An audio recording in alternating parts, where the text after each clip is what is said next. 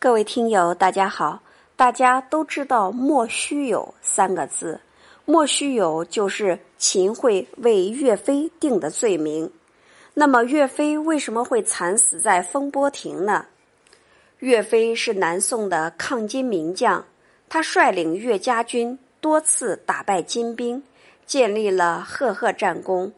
然而，正当抗金斗争走向胜利的时候，宋高宗和权臣秦桧抗金的决心却一下子土崩瓦解，他们怕抗金力量的强大会威胁到自己的统治，于是向金人求和。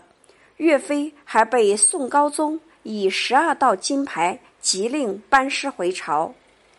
一一四一年，宋高宗解除了岳飞、韩世忠等人的兵权，与与金讲和。秦桧等人为了彻底实现控制军队和压制主战派的目的，更是加紧筹划陷害岳飞的罪恶行动。这年的十月，岳飞、岳云被骗入狱。